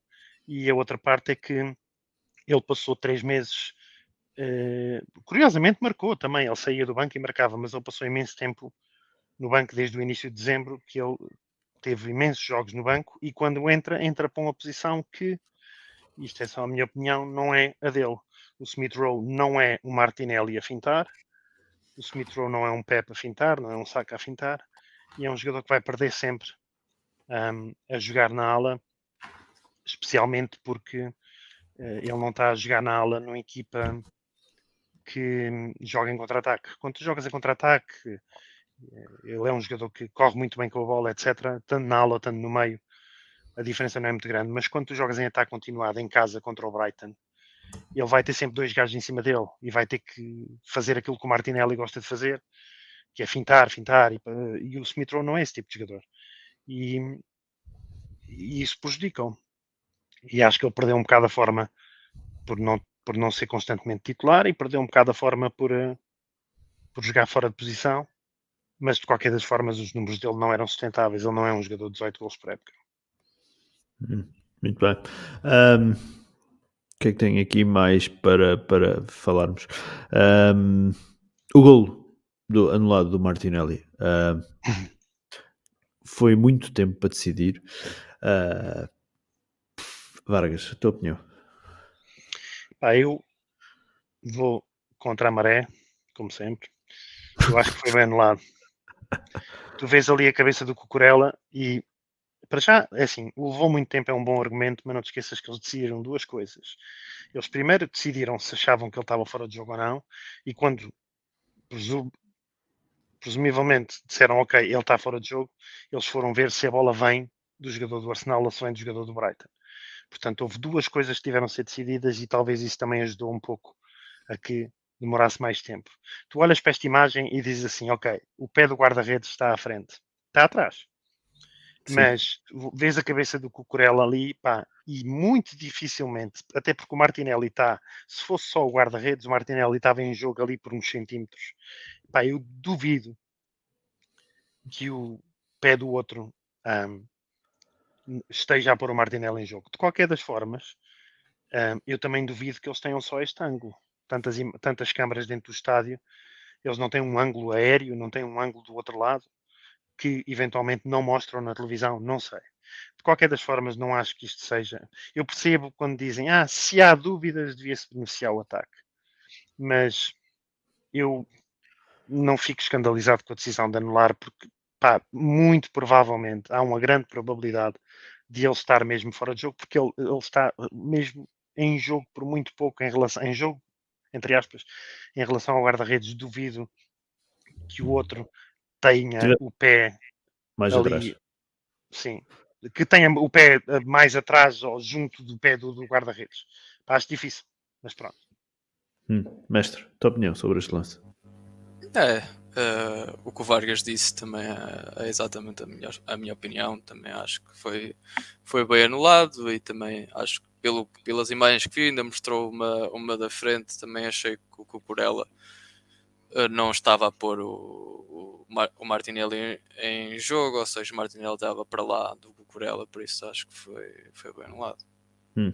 Se aquele pé branco que a gente vê ao pé da linha de gol fosse do Cucurella, de facto Aí, ele estaria em jogo. Uh, mas não é, o, aquele pé branco é do guarda-redes do, do, do, Brighton e portanto uh, parece é, é, difícil o Cucurella estar, estar a colocar o, ali o Martinelli em jogo, até porque nesta imagem dá para ver ali um bocado a gadelha do, do, do Cucurella uh, e ele está até mais à frente, mais adiantado que o próprio guarda-redes, portanto é muito difícil o Martinelli não estar, não estar em fora de jogo neste, neste lance e acaba por, por uh, a ser aceita esta, esta, esta decisão por parte do VAR. Muito bem, uh, mestre, a perder o intervalo. Uh, que, que, que, que alterações terias promovido para, para a segunda parte e surpreendeu-te de certa forma que o Arteta não o tenha feito, não tenha feito nada claro, equipa que mim foi, foi loucura logo ele não ter feito nenhuma alteração. Pá, claramente tem um jogo que pode. Estás a perder, pá, não é. Estás a perder. Isto é um jogo em que tens, tens de ganhar, pá, nem existia outro resultado. Tinhas que ganhar, ganhar, ganhar. Tens um jogador no, no banco que já te, que já te marcou gol, já te resolveu os jogos e é, o, e é um jogador que tem capacidade para criar oportunidades. Até pode perder 15, eh, 20 bolas, mas uh, ele há de criar uma ou duas oportunidades, porque acontece sempre, é, isso é inegável. E não meter o PP logo ao intervalo, não meter alguém como o El Neni no meio campo, ou puxar o Chaka para o meio campo, meter, pá, meter o Saka à lateral, meter o Tavar, pá, o que ele quisesse fazer Uh, estás a perder um zero, é um jogo em que tens que ganhar, não há outro resultado, tens de, tens de atuar logo, não podes deixar, deixar as coisas passarem, porque claramente a tua equipa não estava a entregar nada naquele, naquele momento. Hum. Só, só uh, a título de curiosidade, mestre, o Tomias não estava no banco? Não estava no banco? Estava, eu... ao pé do banco, mas, estava na, mas não estava. Eu tinha, ideia que ele, eu tinha ideia que ele ainda ia estar em dúvida para o jogo com o Southampton. Quando tu disseste que ele estava no banco, eu fiquei ok? Mas ele estava ele estava lá sentado, tenho quase certeza. É provável que lá estivesse ao pé, mas ele não é, fez eu, parte. E eu pensei da, que ele, eu pensei que ele estava que ele fazia parte do. Não, não, não, foi, foi erro meu, eu pensei, eu acho que o vi lá, então. É provável que estivesse lá ao pé do banco, mas não, não, não, não estava na ficha de jogo. Só a título de curiosidade também. Uh, nós por ano vamos andar aí com cinco substituições. O Arteta fez apenas duas a perder contra, contra, contra o Brighton. Uh, entrou o Pepe aos 74 para o lugar do Martinelli e o Nketiah aos 62 para o lugar do Smith Rowe. Vargas, uh, surpreendeu-te que o Arteta não tenha mexido ao intervalo? Não, ele só mexe quando é para tirar o Tavares. Um, é não, não me surpreendeu. O Arteta é muito cabeça dura, pá. Ele, ele demora muito a mexer, não admite erros, a não ser que seja com jogadores muito específicos. E os jogadores que não estavam a funcionar são jogadores da confiança dele, como o Chaka. O Chaka, seja que posição for, quer dizer, ele não o tira. Um, e o Lokonga também não estava a funcionar. Ah, não, não, não, quer dizer que seja um jogador da extrema confiança dele, mas o Odegaard, por exemplo, também não estava a funcionar. Um, havia uma série de jogadores que não estavam a funcionar. Eu, mas, eh, como, como o mestre disse, um treinador, ah, um treinador que sabe ler o jogo, sabia que estava que estava a perder um zero tinha que pôr a carne toda no assador, no aspecto tinha que pôr o, um jogador criativo, tinha que pôr um, um Pepe, ou até que fosse um Nketiah, mas ele tinha que mexer ao intervalo, porque para além do resultado, tirando aquele lance que a gente discutiu agora, a cena do VAR, tirando que foi um lance de bola parada, foi um canto, nós não fizemos nada, man. Nós só constru... nós construímos só lances, os perigos, o perigo foi apenas de bola parada. Tivemos também aquele acontecimento do Gabriel, uh, na primeira parte, que a bola vai a, ali às malhas laterais, que eu já estava a celebrar gol, mas foi pouco mais. Foi o pouco Isso também foi uma bola parada. Foi bola parada. O pouco que criámos foi sempre de, de bola parada. E acho que há uma do Smith Rowe, não sei se foi na primeira parte, mas até essa foi um erro da defesa do Brighton, no gajo sem querer. A primeira que o Smith Rowe falha, acho que é o Smith Rowe. É um ressalto também, eh, não, não me lembro se foi na primeira parte.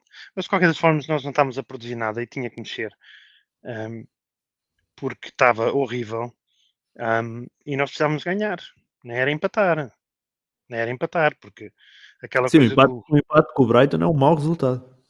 Não, mas toda a gente foi. Ah, teve quase, quase, quase o quê? Quase um empate. Que era mau. É?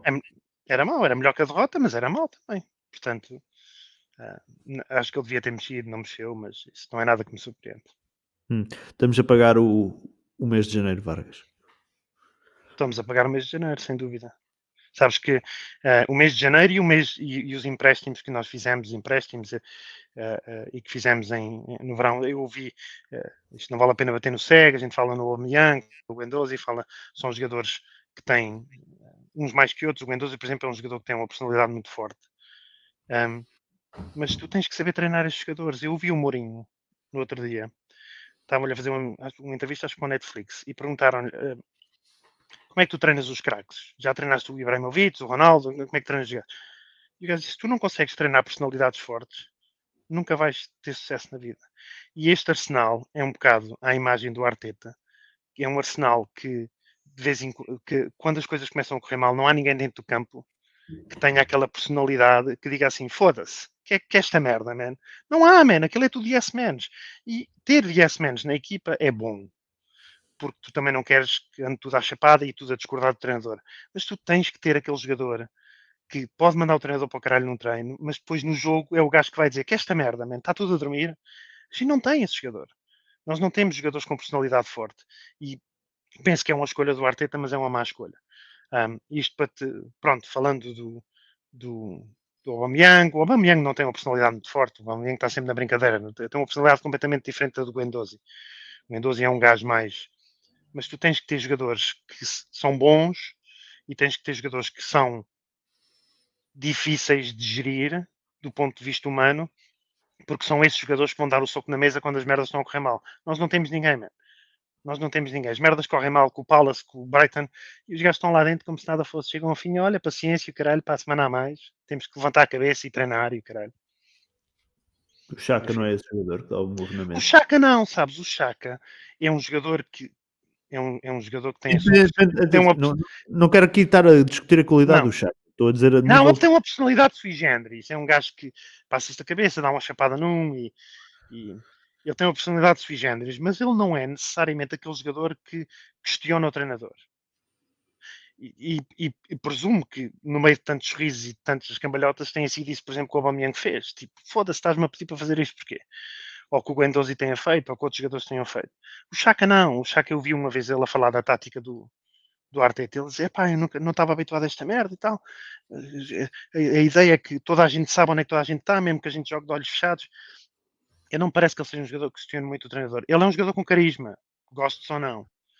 Mas não parece que seja aquele jogador que hum, o Tierney, por exemplo, é, apesar de ser um pouco tímido e tal, manda uns berros, mas só manda de vez em quando, é mais aquele jogador de garra.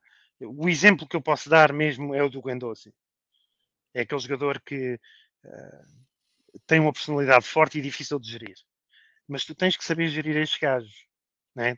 O Arteta, por exemplo, era incapaz de treinar o Ibrahimovic, na minha opinião, man. Foda-se o Ibrahimovic ao fim de três treinos andavam os dois à chapada, porque é um gajo que tem mania que sabe tudo. E quando o Arteta lhe dissesse, não, não, tens que vir a meio campo defender, ele dizia, eu, foda-se, não, eu não defendo, cara.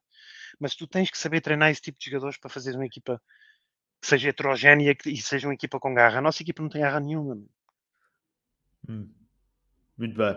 Um, para fecharmos o jogo com, com o o Brighton, uh, Vargas, a Bianca coloca aqui a dizer que acho um absurdo o Lacazette ficar até ao final do jogo. Um, até quando? Uh, nós vamos tentar aqui um, não procurar alternativas, seja, seja o Nketiah a titular, seja o Martinelli a 9, seja o PP a 9, apesar desse já foi experimentado a 9 e não correu propriamente bem, uh, mas alguma coisa de diferente uh, que não seja o, o Lacazette? Pá, é... Pá, eu sempre fui um gajo que gostei muito do, do Lacazette e daquilo que ele, eh, que ele tem em qualidade. Mas, opá, quando um jogador, por muito que um gajo goste do jogador, quando o jogador não está a entregar nada à equipa, tem que sair do, do 11. Opá, não faz sentido nenhum e já devia ter saído há, há vários jogos. Podemos achar que ele é o melhor, que é o que é o Supra Sum, é melhor que o Nketiah, pá, eu também acho que ele é melhor que o pá, mas neste momento ele não, não consegue entregar nada à equipa.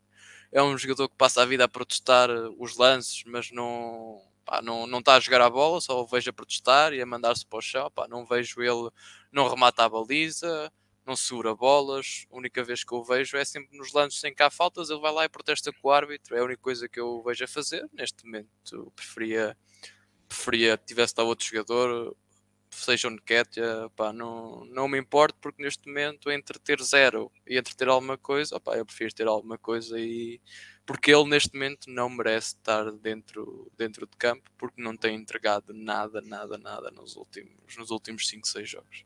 Hum, a título de curiosidade, nós fizemos uh, eh, 20 remates no jogo com o Brighton, apenas 4 foram à baliza, é certo, mas fizemos 20 remates, o Lacazette contribuiu com 0 destes 20. É triste só. Ele está a fazer o que o treinador pede. Nos perguntaram ao, ao Arteta depois de mas ele tem que rematar. Ele tem que rematar a baliza, ele é avançado. Ele até pode ele... jogar muito costas para a baliza e, e, e dar apoio aos outros jogadores e tudo mais, mas... Tens o exemplo do Gabriel Jesus no City. O Gabriel Jesus no City, o Guardiola nunca o criticou e o gajo não joga nada.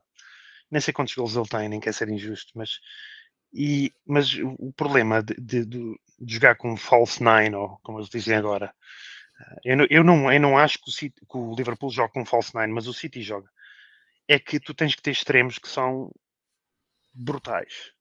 Mesmo, brutais. Eu acho que o Liverpool é um bocado mais como o Tottenham, que tem um 9, como o Diogo Jota ou como o Firmino, que são gajos que rendem, não são, uh, não são nenhum Gabriel Jesus ou nenhum Lacazette.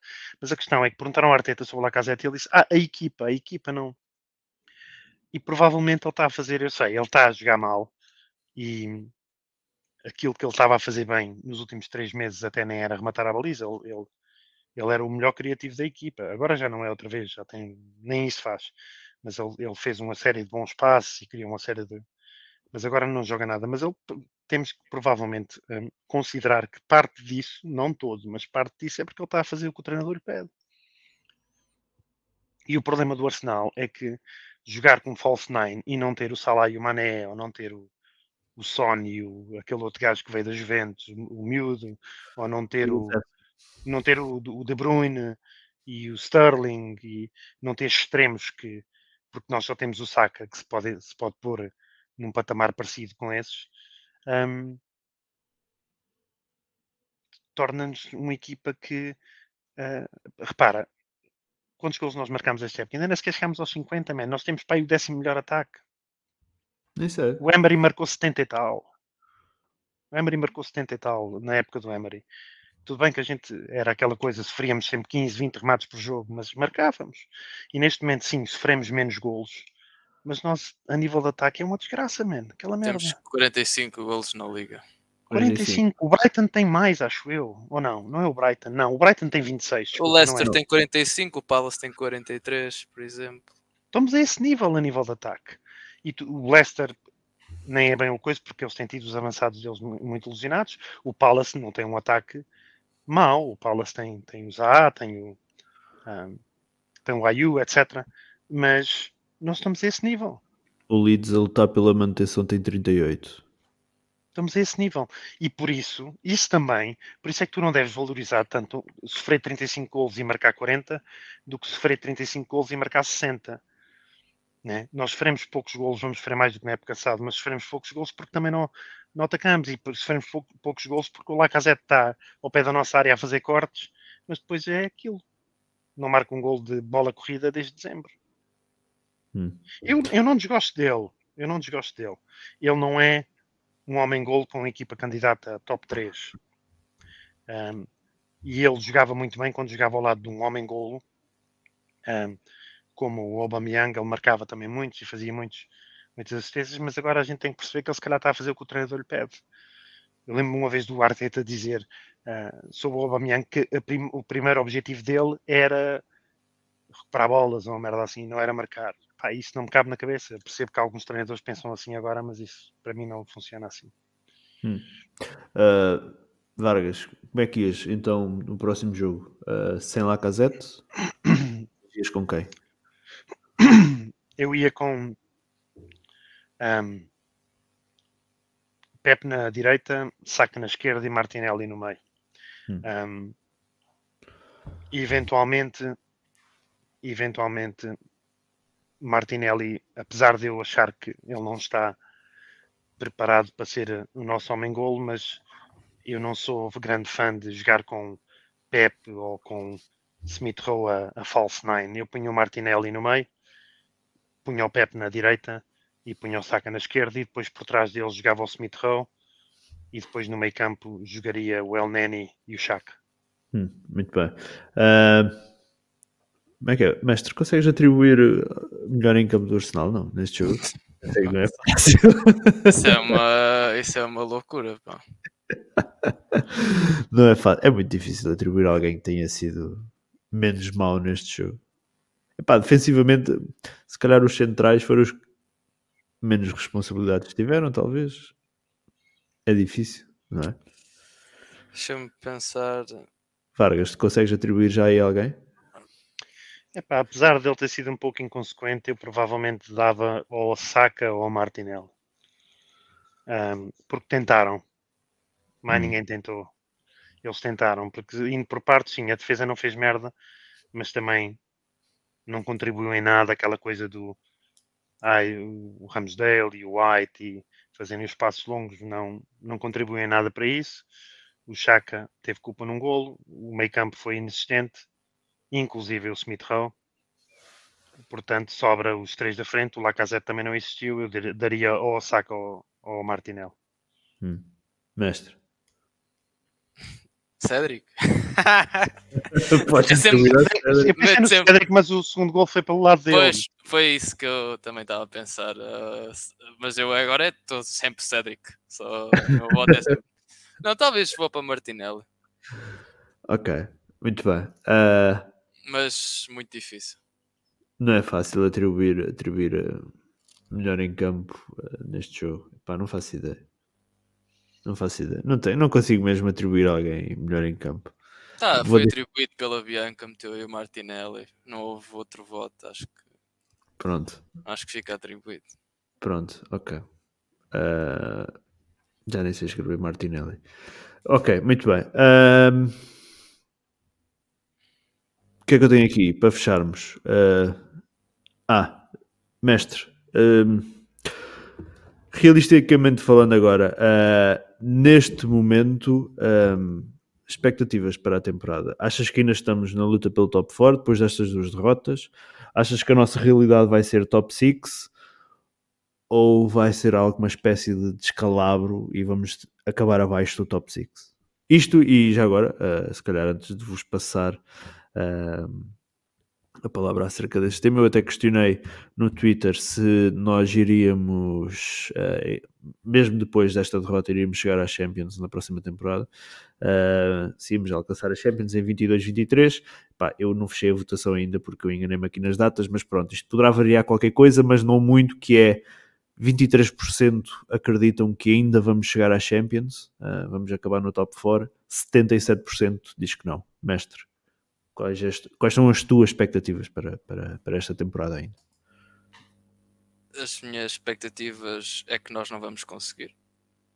Pá, estes dois jogos eram jogos cruciais com equipas completamente ao nosso alcance e nós não é perder porque ah, tiveste lá jogos em que tu estás a rematar, a rematar, a rematar, a bola não entra, és melhor que o adversário e tu vês, ah, a bola não entrou, foi um jogo que tivemos azar, opa, eles marcaram num contra-ataque e foi isso. Mas não, tu tiveste dois jogos em que foste inferior às outras duas equipas e levaste três golos num e dois golos no outro. Já, e já tinhas perdido o jogo contra, contra o Liverpool. Eu neste momento não acredito que o Arsenal vá conseguir o top 4. Pá, estes dois jogos eram jogos fulcrais, tal como este do Southampton Acho que há outras equipas em melhores condições e nós temos jogos difíceis e temos um calendário mais difícil, por isso eu acho que não vamos conseguir. Claro que não podemos, a equipa não pode deitar a, a toalha ao chão porque temos que é igualdade pontual com o, com o Tottenham, não é? Se ganhamos não. o jogo one game Sim. in hand, não é? Se, se ganhamos o jogo, ou seja, a equipa não pode deitar uh, deitar a toalha ao chão, mas eu neste momento não acredito que, que isso vá acontecer. Com os jogadores que não vão fazer o resto da temporada e com a exibição que estes jogadores que vieram para completar esses tiveram. Hum, muito bem. Uh, to, uh, mestre, abaixo do top 6 é o descalabro. Não, para mim, neste momento tu estás a neste momento estás a ter um descalabro. O descalabro já está a acontecer. É ver se tu ainda consegues parar o descalabro e aguentar as pedras e começares outra vez a puxar para cima, neste momento a equipa está no descalabro. Tu perdeste 3-0 com o Palace, 2-1 com o Brighton, isso para mim é um descalabro. Mas nós estamos, por exemplo, uh, acho que neste momento ficarmos atrás de uma casa a arder como é a equipa de Manchester United, eu acho que seria terrível. Seria terrível, mas para mim isto já está a ser um descalabro. Isto, os, nossos, os nossos resultados nestes duas, nestas três jornadas já são um descalabro completo da, da equipa. Por isso, qualquer coisa não seja top fora, o treinador tem que ir imediatamente embora, nem é esperar eh, dois, três dias, é dizer, opá, acabou, temos, hum. de, temos de ter outra pessoa, pá, não, não há qualquer, tiveste o top 4 na, na, mão. na mão e perdeste contra o Palace e o Brighton e nós despedimos outros gajos por, eh, por menos por menos do que isso, ou por exatamente o mesmo, não é? Uh, e com outras valências que este, que, que este treinador não tem, por isso não faz sentido continuar. Uh, mas acho que eu, por mim, neste momento o top 4 era o objetivo, falhando esse objetivo, tudo o resto é um descalabro e o descalabro está a acontecer. Resta saber se a equipa vai conseguir responder ou não. Hum. Vargas, uh, expectativas para o resto da temporada? Top 4, ainda acreditas? Top 6 é mau, mas aceitas? Abaixo top 6 é para esquecer. Top 4 nunca acreditei. Aliás, aí há umas semanas, quando a gente estava numa parte positiva, eu lembro-me de ver o, até a gente falou sobre isso, lembro de ver o Martin Keon a ser crucificado por adeptos do Arsenal, porque quando ele disse que nós não éramos favoritos do top 4 e na altura tínhamos, tínhamos alguns pontos de avanço sobre o, sobre o quinto. Ou tínhamos dois jogos a menos e três pontos de avanço, assim, uma coisa que vale. Eu nunca acreditei, não quero dizer que não acho que seja impossível, porque isto é uma corrida de coxos, man três dos quatro candidatos a top 4, teoricamente candidatos, eu não, não considero bem o West Ham um candidato a top 4, mas, mas o Manchester United pode ser, se ganhar no Emirates, pode ser, fica a um ponto de nós, né? Um,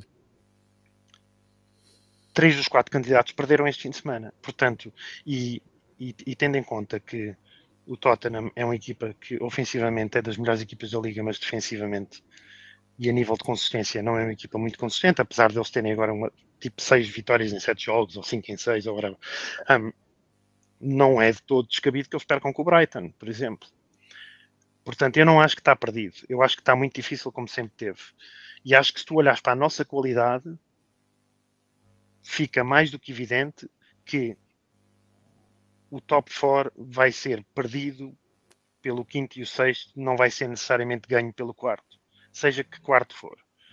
O Conte, com o Manchester United decente, o Conte chegou a meio da época, ou chegou em novembro, ou coisa, não tinha qualquer hipótese de top 4, ou com um Arsenal decente, consistente, digamos assim, um Arsenal consistentemente decente, não tinha hipótese. Já, já perdemos 10 jogos esta época, né?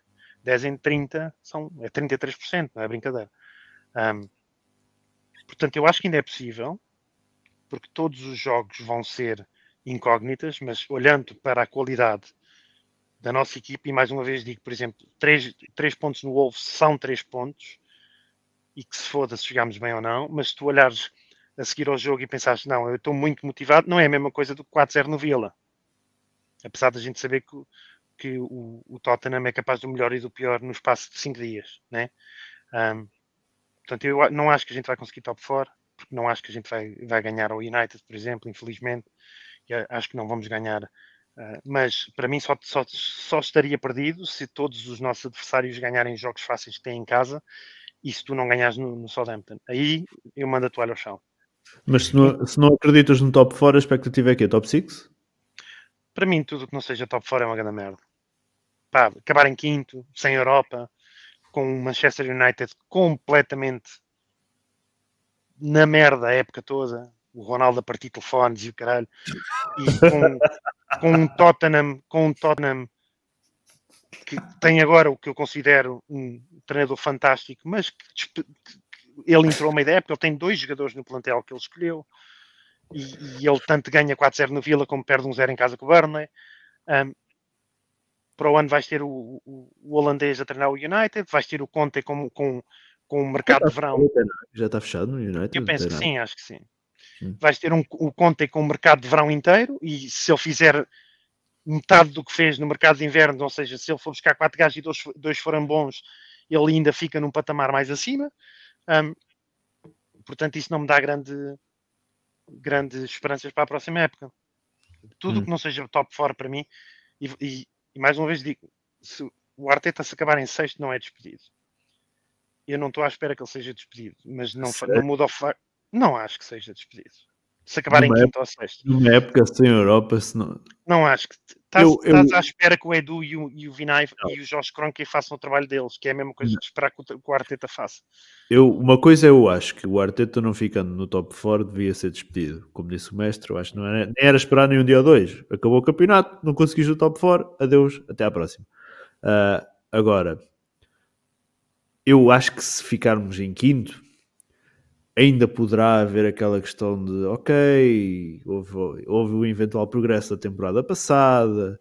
Uh, ok, agora ficar em sexto, acho que não, sem Europa, não, não há. Eu, para mim, não, sexto não, é sem Europa, o sexto da Conference League. Não, da, da Liga Europa. Da Liga Europa, da Liga Europa pronto. Exato. Para mim é igual. Quinto o sétimo é que dá a Conference League. Não, não, eu digo é na perspectiva dos responsáveis do Arsenal, percebes? Sim, é. não, e acho que para eles vai ser igual. em quinto ainda conseguem segurar, se ele ficar em sexto, acho que não há, não, eles não conseguem arranjar justificações para o segurar. Eu acho que se o Tottenham ficar em quarto, vai ser, vai, fica pior para o Arteta porque é aquela rivalidade e tal. Sim. Um, fica pior na imagem do Arteta. O Tottenham despediu um treinador, desde que o Arteta cá está, o Tottenham já despediu três e acabou sempre à frente dele. Quer dizer, hum. seja, qual, seja qual for o macaco que lá tiver a treinar o Tottenham, ele acaba sempre à frente.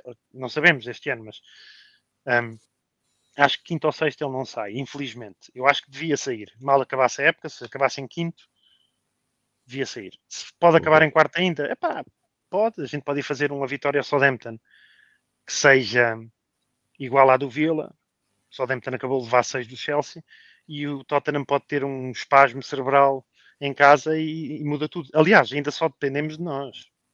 Nós eu temos que ganhar no North London Derby, mas só dependemos de nós. Eu não sei até que ponto eu neste momento não preferia defrontar o Manchester City ou o Liverpool do que defrontar uma equipa que levou 6, porque nós somos os que uh, como é que é? Os que fazem o reavivar os defuntos, não é? Não é assim que dizem? Tipo, o Brighton está na merda, a gente vai lá, pumba, aí está uma vitória. O Everton estava na merda, estava com, era só derrotas, derrotas, a gente vai lá, pumba, uma vitória. São os, os dois jogos mais fáceis, porque tu estás a jogar contra equipas que não mudaram de treinador e contra equipas que já têm a época resolvida. Portanto, em teoria deviam ser os mais fáceis, mas pelos isso não foram. O Southampton já tem a época resolvida, nem, nem faz Europa, nem desce. E tem lá o treinador. O, o, jogar contra o Vila, por exemplo, que o Gerard está a tentar mostrar serviço, é mais difícil. Mas lá está, ganhaste ao Vila e perdeste com, perdeste com o Brighton. Um, não sei, eu acho que a partir do momento que deixar de depender de nós, aí é game over. E acho que a gente vai saber em breve. Pá. Tu daqui a 10, tu, quando, quando jogares com o United, quando acabar o jogo do United, tu já sabes se faz top fora ou não. Uhum. Nós, sim, sim. Porque já jogaste, já jogaste contra o Chelsea, o United, é. ele, dependendo do resultado do, do, que fazes contra o United, o resto já vai ser. Uh... Eu nem sei quais são os próximos jogos do Tottenham, porque eles é que são o principal adversário. Lembras-te, durante o jogo com o United, eu, United Tottenham, eu dizer que achava que o Tottenham era muito mais adversário.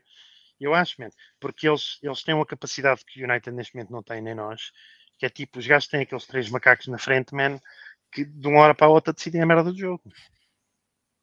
Nós, em menos de três semanas, vamos ter jogos contra Southampton, depois vamos ao Chelsea, recebemos o United e vamos ao West Ham. Então, repare, o nosso calendário antes desta jornada já era pior que o do Tottenham. Eles foram ao Vila, nós recebemos o Brighton. E a situação ainda ficou pior, portanto, o calendário ainda ficou pior, porque eles, eles livraram-se de um jogo mais difícil. E eles depois vão jogar contra o Brentford, a casa do Brentford, recebem o Leicester e só depois é que fazem contra o Liverpool e contra o Arsenal. Se eles fizerem o, o trabalho deles até ao jogo com o Liverpool, depois os últimos dois jogos é Burnley e Norwich o Burnley e o Norwich estão sujeitos a. Sim, os últimos dois jogos deles é, é esquece, é, é seis pontos. Seis pontos. Ainda por cima, um treinador como o Conte, que é um gajo que tem uma, uma mentalidade vencedora, se eles precisarem de seis pontos, é os seis pontos. Não, eu não. Não seria bom sinal se a gente tivesse à espera que eles, que eles fossem perder pontos ao Norwich para, para tentar arranhar o, o, o quarto lugar na última jornada. Mas tens razão, Brighton, Brentford, Leicester. Se eles ganharem estes três, game over. Eh, dificilmente acontece alguma coisa. Sim. Do nós... nosso, do, para o nosso lado. Até porque nós temos. Uh, lá está, nós jogamos com Southampton agora. Uh, vamos ver como é que vai correr. Depois vamos ao Chelsea, recebemos o United. Os nossos próximos vamos, quatro jogos são uma grande vamos, merda. Porque a seguir ao United ao, vamos ao West Ham. Vamos ao West Ham, que também, acreditando ou não, eles ainda estão uh, muito próximos de nós. O West Ham está a 3 pontos, acho eu. Nós. O West Ham, mais... se o West Ham se mantiver na Europa, eliminar o Lyon, até pode ser que eles estejam mais focados nisso e nos beneficia um pouco, mas eles empataram em casa contra o Lyon. Meter as fichas na Liga Europa, não é? Sim, apesar de estar lá o Barcelona, eles podem tentar isso numa final. O Barcelona também agora melhorou, mas eles. Portanto, final é um jogo, pode cair. Pode, é, pode cair pode para eles. Mas eles empataram em casa com o Lyon. Eles agora esta semana vão, vão à França. Se eles passarem, pode ser que seja uma distração e a gente consiga um resultado. Mas eu acho que nas próximas, a seguir ao jogo do United, se a gente tiver mal, um, acabou. Aí acho que nessa altura acabou. No final deste mês saberemos se ainda estamos vivos para, para, para, para o top 4 ou não. Eu acho que irmos ainda ao West Ham na expectativa de lutar pelo top 4, teríamos que conseguir excelentes resultados com Chelsea e United. Será muito difícil a gente tentar ainda é. ir ao West Ham disputar pelo top 4 se as coisas correrem mal nestes, nestes próximos três jogos. Até porque, em teoria, até, até aquilo que nos correu bem, porque repara, tu, tu esta época tiveste uns 4 ou 5 jogos contra equipas B, contra equipas sem o melhor jogador, contra o Brentford não jogou o Tony, contra não sei o quê. Tivemos, nós tivemos um bocado de sorte nisso. Um, mas agora está a virar, porque, por exemplo, se o Chelsea é eliminado amanhã, hum. eles já não têm jogos da Champions para se preocupar e vão querer na Premier League dar o pontapé na crise. Tentar e, sacar a FA e Cup. e vão tentar sacar a FA Cup e, e, dois jogos depois eles jogam connosco em casa a meio da semana. Sim. numa altura em que já não há Champions. Portanto, até isso está a correr mal. Hum, muito bem. Uh, para fecharmos, mestre, expectativas para o jogo com o Southampton. E quem é que tu lançavas para esse jogo? Eu fiz a petição do Nketiah e... É verdade. E não quero... resultou? Não resultou, Pá, mas eu neste, depois destes dois resultados tem que haver um shake-up no, no plantel, El Neni Chaka no, no meio campo, tiro o Odegaard, acho que nos últimos três jogos foi o pior jogador, se, fizer, se formos ver os três jogos, acho que ele foi o pior jogador do Arsenal. Uh, no overall, ou seja, tem que sair neste momento. Tu és muito crítico do Odegaard, mestre.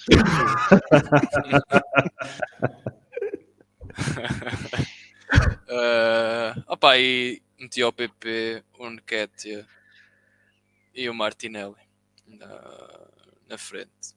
Era isso que, que, o, que o Smith acho que o Saka também tem que sair.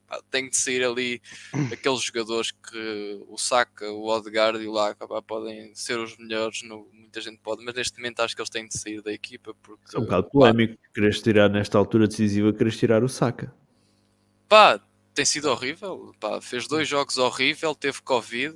Pá, tem que. Isto não é. Jogas mal, não podes estar a jogar 3, 4 jogos e jogar sempre. Pá, isso não, não és o Ronaldo para, para fazer isso. Por isso eu acho que neste momento ele tem de sentar no banco e depois, neste jogo, e depois então ele que venha com a força toda para jogar contra aqueles que são, que são muito fortes, que é o Chelsea United. Eu acho que neste jogo contra o Southampton, que é uma equipa inferior, levou 6, temos de jogar com a com o plantel e neste momento há jogadores que de certeza que vão mostrar, vão tentar mostrar serviço. Um deles é o Nketiah, o outro é o PP e temos que, temos que jogar com eles. Acho hum. que neste momento não pode ser sempre os mesmos porque isso não é, não é bom. Hum. Uh, Vargas, uh, expectativas para, para o jogo de sábado, 3 da tarde, com o Southampton? Então estava aqui a ver, o Southampton nos últimos 6 jogos perdeu 5, empatou 1. Um. Faz é. lembrar o Brighton, não é? Tipo... Faz lembrar o Brighton. Perdeu 4 jogos em casa com o Newcastle 2-1, com o Watford 2-1, com o Manchester City 4-1, com o Chelsea 6-0. Sofreu empataram 19 empataram fora com o Leeds. Sofreu 19 gols nos últimos 6 jogos. Portanto, vamos perder. Não, estou brincando. uh, não, eu acho que o Southampton. Eu, eu, eu, tenho uma teoria que as equipas que são extremamente fracas uh, no último terço como por exemplo o Vila, é, apesar do Coutinho jogar lá perto, o Vila tem um, tem um avançado que é muito fraco, aquele o Watkins, né? Um, são as equipas com que nós nos damos bem. O, o Wolves também é uma equipa que, quando não estava o Jiménez, fica mais, bem mais fraca e nós Sim. temos nos safo bem contra eles. Portanto, eu acho que o Southampton é uma equipa boa para nós defrontarmos. Um, de qualquer das formas, eu já não espero nada, né? eu nem sei quanto é que ficou na primeira volta. Ganhámos 3-0. Um, e eles estão sem o avançado, sem o Brojas, por isso, em princípio. Sem o Brojas, pois. Portanto, que é o único acho... gajo que até marcam os golitos, por isso. Exatamente. Portanto, eu acho que tem que ser uma vitória. Eu espero que seja uma vitória. Nem que seja daquelas com gol às três tabelas, mas um, tem que ser, porque o que vem a seguir é o que terrível. vem a seguir é terrível.